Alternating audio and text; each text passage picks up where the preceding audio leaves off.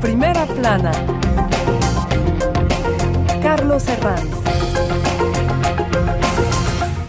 Bienvenidos en Primera Plana, un programa de Radio Francia Internacional y de France 24. Esta semana ponemos el foco en Argentina con el balotaje de las elecciones entre el peronista Massa y el ultra Milei. Muchísima emoción en esta segunda vuelta de las elecciones argentinas. Para comentar todo, Tres invitados me acompañan en esta mesa que ya les presento. Gaspar Estrada, politólogo y director del Ejecutivo del Observatorio Político de América Latina y el Caribe de Sciences Bienvenido, Gaspar. Gracias, Carlos. Diana Cuatroqui es historiadora, investigadora y presidenta del Observatorio de la Argentina Contemporánea. Bienvenida, Diana. Gracias por esta invitación. Y David Gormezano, mi compañero periodista de France 24, que fue corresponsal en Buenos Aires. Bienvenido. Hola, Carlos. Massa Milei. Argentina decide hoy nuestro asunto en primera plana. Bueno, pues más o mi ley. Argentina decide su futuro político con la inflación disparada entre dos opciones, dando continuidad al peronismo con un ministro de Economía que sorprendió en la primera vuelta, llegando primero algo que no vieron venir las encuestas o bien a través de lo desconocido, de la ruptura que brinda el ultra Javier Milei y que capitaliza el hartazgo contra el sistema político. El partido del ultraderechista ha cuestionado el sistema electoral en una recta final manchada por las noticias falsas. Las encuestas muestran ahora datos muy, muy, apretados entre los candidatos tras el apoyo de la derecha clásica a Milei. Repasemos lo que dice la prensa. Diario Clarín, tras el debate, Massa sacó ventaja de un Milei que no aprovechó la enorme crisis que deja el gobierno. Diario Los Andes, la inflación alcanzó en octubre el 142 0.7% de aumento. Impresionantes datos. La Gaceta dice que la clave estará en el voto en blanco y en el, en el ausentismo. Dice el rotativo que ante tanta igualdad cualquier mínimo diferencial se transforma en crucial. Bueno, eh, Gaspar, ¿dónde van a estar a grandes rasgos las claves para definir si Massa o Milei eh, lideran Argentina a partir de la próxima semana? Bueno, yo creo que un elemento fundamental será evaluar realmente la participación de los electores. Eh, vimos eh, entre las PASO, las primarias obligatorias de agosto y la primera vuelta, un aumento en la participación. Claramente esto benefició a Sergio Massa. Eh, porque los locales donde se movilizó más la población fue en particular en las zonas donde votan más eh, los electores peronistas, pienso en particular la provincia de Buenos Aires, y esto pues tuvo una incidencia en el resultado electoral. Hay que tener claro, y es eh, importante que eh, tus telespectadores sepan que eh, en Argentina las tasas de participación elevadas comparada al promedio regional, entonces no estaríamos hablando realmente de cambios fundamentales, pero una elección tan riñida, tan competida, cualquier voto puede hacer la diferencia. Entonces me parece que la movilización de la militancia peronista será fundamental. El viernes 10 de noviembre creo que fue el último día para las consultoras para que divulgaran encuestas. Varias de ellas muestran resultados muy apretados entre candidatos, aunque, claro, tras los errores que cometieron en la primera vuelta, que ninguna vio venir que iba a ganar masa, pues veremos lo que pasa ahora. Algunas dan un 44 contra 42 para masa, según otra encuesta. Bueno, parece que se va a decir por muy, muy, muy poquito, con la foto finish, digamos, Diana. Las encuestas hasta ahora se equivocaron bastante. Y creo que hay un dato importante, además de la participación, que es que esta vez la campaña, el debate, la sociedad entera está debatiendo, Carlos, y hay un, no son solo los candidatos que se han puesto a cargo de la campaña, hay toda una sociedad movilizada y discutiendo. Yo creo que la clave va a estar en la capacidad o no de resiliencia democrática de la sociedad argentina, porque hoy tenemos puesto muy el foco en las elecciones del domingo, pero hay una historia detrás. Esta es la décima elección presidencial desde el retorno democrático en Argentina de 1983, con el triunfo espectacular de Raúl Alfonsín, su programa democrático, el juicio a las juntas militares. Avanzó mucho la sociedad argentina en términos democráticos y hoy hay temor, porque hay temor a que se rompa el pacto democrático. Yo creo que va a haber gente que va a ir a votar y que no fue a votar en la primera vuelta, incluso en el 22 de octubre. Creo que hay un, es un momento, es una decisión, es una elección crucial, no es igual a las otras, es una elección diferente. Hasta ahora la alternancia, las dos grandes fuerzas políticas que han caracterizado a sangre y a fuego el siglo XX argentino, el radicalismo, el peronismo, alternaron, apareció una nueva fuerza política que es una derecha que se constituyó por primera vez en partido político. Digo por primera vez porque en Argentina, a diferencia de otros países de América Latina, no existió nunca una derecha en todo el siglo XX, una derecha capaz de ganar elecciones. Las elecciones las ganaba o el radicalismo o el peronismo y esos presidentes eran destituidos por los militares. Las eh, opciones de derecha no tenían un partido civil, lo creó Macri hay que reconocer que es la primera vez que eso ocurre. Ganó las elecciones Macri en el 2015. Ganó dos veces la eh, jefatura de la ciudad de Buenos Aires. Tuvo alcalde y, sus, representantes fueron alcaldes luego. Eh, es la primera vez que la derecha se constituye en opción democrática en Argentina. Y bueno, pero ahora perdió. Eh, vamos a hablar luego de esos consensos que parece que pueden romperse tras 40 años de democracia, pero antes, eh, David, también, eh, ¿cuáles son las claves para, para, usted el próximo domingo? A mí me parece que, que, los argentinos están buscando una salida a la crisis económica, mm. porque hace, hace tres, cuatro años que, que la inflación supera los 100% por año y, eso daña mucho a la sociedad argentina y, los, argentinos, los argentinos sí son politizados, pero lo que pasó este año me parece es qué salida tenemos. Tenemos que encontrar salida con el sistema o en contra del sistema con la figura de, de Milei que, que, surgió este, este año. Pues precisamente de la economía ha protagonizado el debate que ambos candidatos han mantenido, se han enfrentado cara a cara esta semana en un debate televisivo. Vamos a verlo. ¿Sabes qué? Sí, voy a terminar con el Banco Central, porque el Banco Central es el origen de la inflación, es decir, es la maquinita. ¿Sabes por qué voy a terminar con la inflación? Porque es la forma en la cual ustedes nos roban a nosotros. ¿Sabes cuántos nos robaron ustedes con la emisión monetaria en los más de 20 años? Que salimos la convertibilidad, 280 mil millones de dólares. La ruptura del Mercosur, la ruptura de la relación con Brasil, la ruptura de la relación con China representan dos millones de empleos menos y un impacto en las exportaciones argentinas de 28 mil millones de dólares. La política exterior no se puede regir por caprichos, no se puede regir por ideología, se debe regir por el interés nacional. Claro, Argentina llega a estas elecciones con la inflación absolutamente disparada y con dos propuestas que son antagónicas. Massa, que es partidario de mantener ese estado protector, y Milei, que propone eliminar el Banco Central para detener la emisión monetaria que alimenta la inflación y, la, y propone la, dolarización. Em, dos visiones antagónicas ante un mal crónico. Es lo que tenemos. Sí, sí, y una sociedad también profundamente polarizada, exhausta, cansada, eh, tras eh, realmente años de crisis eh, económica. lo que me parece claro es que en la hipótesis en la que Javier Milei gana la elección presidencial, me parece que hay una, un agravamiento de la crisis que está contratado. ¿Por qué? Primer lugar porque eh, Javier Milei no tiene mayoría en el Congreso y para llevar adelante este tipo de propuestas como eliminar el Banco mm, Central, pues es necesario tener una mayoría en el Congreso. Entonces, queda claro que habrá un choque entre ejecutivo y legislativo si Javier Milei llega a la presidencia. ¿Cómo va a poder poner en la práctica este tipo de medidas? Pues es una gran interrogante. Claramente, eh, el hecho de romper eh, o de, enfriar las relaciones de Argentina con China y con Brasil, que eso puede ser una decisión del Ejecutivo, pues también tendrá un impacto económico. De hecho, el candidato Sergio Massa lo, lo, lo, recordó en el, en el debate y eso me parece también poco instrumentable en la práctica. Y además de eso, el tercer y me parece el punto central es cómo se va a mantener este programa de la deuda con el FMI, porque teniendo un contexto político tan tan complejo con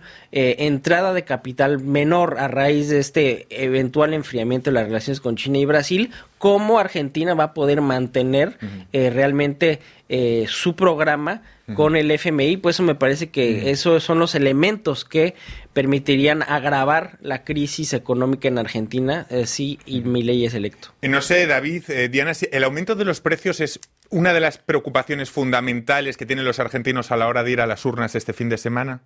¿Esa es la principal? No únicamente, no, únicamente. Es un problema gravísimo, Carlos, mm. un problema muy grave vivir en un país con semejante nivel de inflación. Pero sinceramente creo que lo que hoy está en juego es mucho más allá. Dijiste, hay dos eh, grandes programas opuestos. Mm. Eh, libertad, libertad, libertad, que es lo que grita mi ley, sin los dos otros acompañamientos de igualdad, y fraternidad eh, producen una especie de, selva, la ley de la selva, vivir en, en sociedades sin Estado que pueda arbitrar y que pueda eh, compensar y que solo el mercado sea determinante para las relaciones sociales es algo muy grave. Eh, ¿no? Primero que no se aplica en ningún país del mundo. Segundo, es cierto que hay gente que dice hay que votarlo a mi ley, total no va a poder hacer lo que dice, pero es muy grave lo que dice. Y las relaciones internacionales, lo que acabas de poner como extracto de, declaraciones, las relaciones con China y Brasil, las relaciones comerciales, no son un capricho de un gobierno, son relaciones estratégicas que Argentina tiene hoy en el mundo en relación a su producción, a su complementariedad. No es una, un debate entre dos visiones diferentes de cómo se organizan eh, las elecciones, cómo se organiza la relación entre el Parlamento y, el Ejecutivo. No, es una cuestión muchísimo más de fondo. Quizá la pregunta es cómo es posible que la hartazgo y la ruptura total hayan acabado identificando en Argentina un programa que recoge la libre portación de armas, la venta de órganos humanos. Esta es una especie, esta es lo que entendemos por libertad rupturista. No sé si David, que ha, sido corresponsal en Buenos Aires, pero también en Brasil, no sé, a la hora de hacer comparaciones con, no sé si lo más homologable sería Bolsonaro, o lo primero que se nos viene a la cabeza. Eh, Bolsonaro y, Trump, claramente, son, en, la campaña, en el personaje, hay claramente una influencia. La eh, transgresar. Sí, sí, transgresión, sí, sí. Transgresión es, central en mi ley y también lo estaba cuando emergió eh, Bolsonaro y, Trump. Y ley es un carácter, le, gusta el rock mm. y, y cae simpático a, muchos argentinos. y, bueno, que se vayan todos eh, es algo que, según las épocas, eh, es algo que, suena a, muchos argentinos. Y lo que dice mi ley es una cosa, y como eh, mi ley está percibido por muchos argentinos, en el clima actual es lo fundamental, creo. Vamos a seguir analizando todo lo que está en juego en Argentina en esta elección entre Massa y Milei, pero va a ser a vuelta de pausa. Hasta ahora.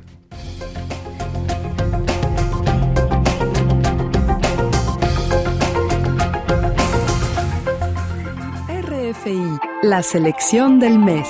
Artemisia.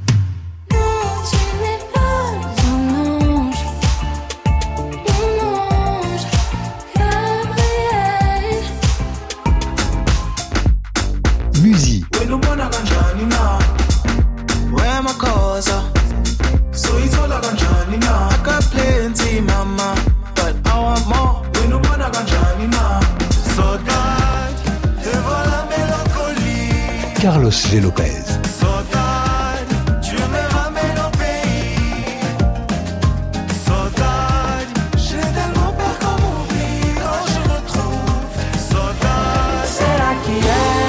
Léo Midea. Uma paixão, eu fui de balão.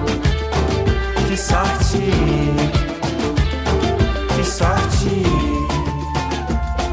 RFI En primera plana esta semana analizando el balotaje en las elecciones en Argentina. Massa o Milei, lo hacemos en este estudio con Gaspar Estrada, director ejecutivo del Observatorio de América Latina y el Caribe de Sciences Po aquí en París, con la presidenta del Observatorio de la Argentina Contemporánea, Diana Cuatroqui, y con David Gormezano, periodista de France 24 que fue corresponsal en Buenos Aires. Massa o Milei no es un duelo clásico, no es exactamente el parámetro clásico de derecha contra izquierda, es decir, hay gente de Macri, de la derecha clásica, que no hará caso a lo mejor al llamado para respaldar a Milei, y otros de izquierda que, quizá quieran castigar al peronismo, al precio que sea. ¿Cuál de estos dos enfados es mayor? Gaspar, porque a lo mejor sí que una de las claves puede estar en ello, ¿no? Ah, sin duda. De hecho, hmm. toda la, la, narrativa de la elección gira alrededor del cambio. Inclusive el propio Massa eh, ha pedido perdón, ha pedido disculpas, él ha asumido un poco una suerte de errores de eh, sujeción, porque él es ministro. Él forma parte del gobierno. Cuando él habla de, rediseñar el pacto con el FMI, cuando hablamos de los datos de inflación, pero claro, es que Massa no, no, no ha llegado de, Marta, de Marte. Massa es parte de este gobierno y de su balance que ahora tiene que relativizar o esconder, ¿no? Así es, y toda elección siempre se plantea una premisa cambio o continuidad. En este caso es una elección de cambio. Lo interesante aquí es ver cómo el candidato que normalmente encarnaría la continuidad ahorita está enarbolando un discurso de cambio. Exacto. ¿no? Es, paradójico, ¿eh? Y, eso es lo que me parece interesante. Cómo esta campaña ha logrado un poco rediscutir un poco cómo ha sido eh, la, la, la, política argentina en los últimos años, sobre todo porque hay uno de esos candidatos que plantea una ruptura en temas centrales de los 40 años de democracia, que es Javier Milei, en temas de derechos humanos, en temas de memoria histórica, en temas simplemente de aceptar el resultado electoral, porque hoy en día Javier Milei ya ha eh, ha afirmado que han habido fraude eh, durante la primera vuelta, ya ha dicho que habrá fraude en la segunda. Entonces, el hecho... Esto no recuerda a Trump y a Bolsonaro también. Así es, así es, y eso me parece que es muy grave y es por eso que, como decía Diana, no es una elección como otra. Es, me parece que aquí es donde medimos un poco la importancia de la elección de este domingo, porque no solamente es un tema de cambio o continuidad, sino si bien hay un hartazgo en la sociedad frente a temas economía, pero no únicamente, yo creo que vamos más allá. Y es por eso que me parece que eso va a incitar a las personas a votar eh, y a participar en este, en este escrutinio. De hecho, más ha calificado la elección como una especie de plebiscito ley sí, ley no, y el propio ley ha calificado esta elección como inflación o estabilidad. Eso descifrado quiere decir que Massa confía en que el repudio a Milei eh, sea lo que le dé el triunfo a él y Milei que estableciendo el balotaje, el, criterio inflacionista sea esto lo que le, le, aupea el poder.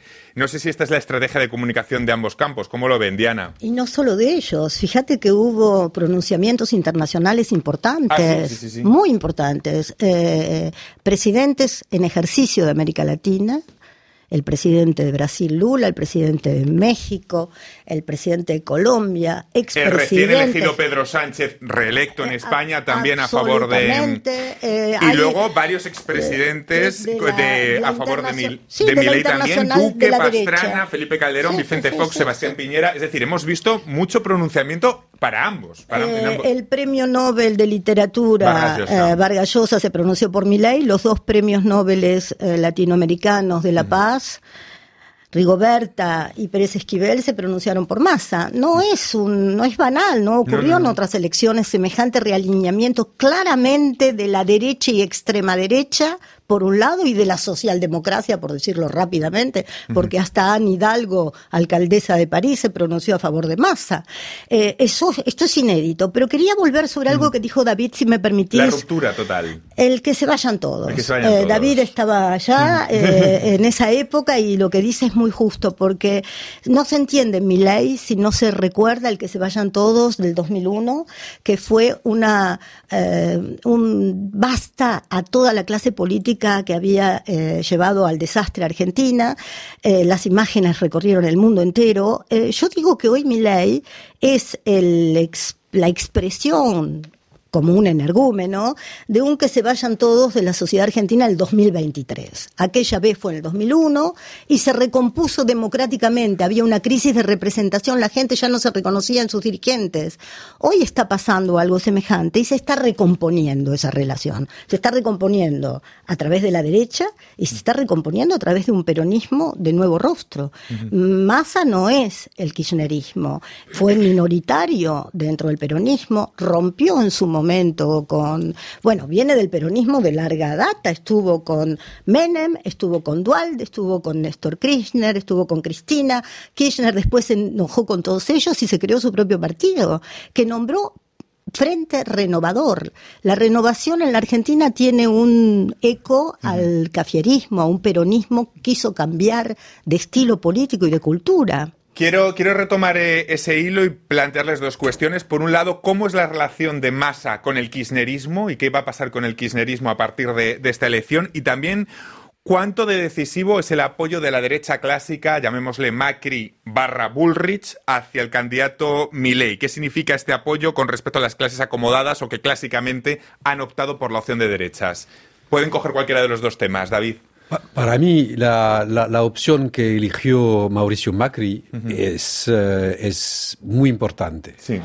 Porque eso puede cambiar el panorama político en Argentina por muchos años. Eh, apoyar a, a Milei es un es, es, es, es, muy peligroso para, para, para la, derecha argentina. ¿Es eh, aceptar la ruptura de consensos establecidos durante 40 años? Si, si gana Milei, eh, la derecha va a acompañar un gobierno de, de Milei y por cuánto tiempo.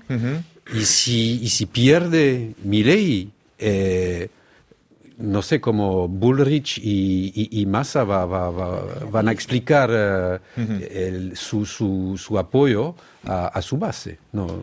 Es la crisis, es la crisis de la derecha eh, macrista en Argentina. Macri fue presidente recuérdenlo, del 2015 al 2019. Quiso ser, volver a ser presidente, la Constitución lo permite, uno puede tener un segundo mandato. Se presentó y no pudo ganar. En primera vuelta ganó el, el candidato Alberto Fernández, que soy el presidente de la República. Eso lo dejó a él en una posición de, de, gran amargura, porque él tenía derecho a esa segunda presidencia y la gente dijo, no, este gobierno no fue lo que creíamos y lo que queríamos. Entonces, él podía haberse presentado ahora. Macri no tiene ninguna condena, podía presentarse. No se presentó porque los votos no le daban. Dejó que sus mm, partidarios hicieran una primaria que fue de, un, eh, de una violencia, fue fratricida. Se, se mataron entre ellos y ah, hoy la derecha perdió las elecciones, la mm. derecha perdió. Lo que hizo Macri es una jugada muy audaz. A menos mm. de 48 horas lo fue, lo, lo convocó a Milei a su casa con Patricia Bullrich para darle su apoyo. Mm. Es insólito. Esa derecha que perdió las elecciones, pero que tiene un número muy importante de diputados, de todos modos, eh, esa derecha está fraccionada porque estaba con el Partido Radical. Ustedes los ven al Partido Radical votar a mi ley hoy en día, a, una, a un miembro del radicalismo con la cultura política que trae detrás el radicalismo votar a mi ley.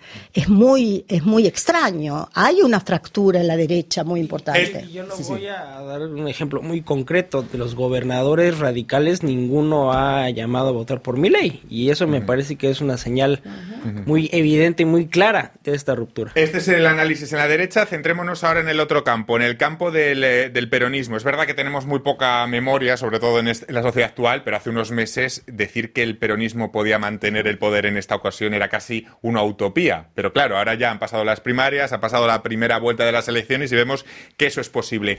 ¿Cómo es la relación de masa con el kirchnerismo o qué futuro tiene el kirchnerismo a partir de si fuera reelegido eh, Massa? Porque parece que tampoco despierta pasiones, ¿no?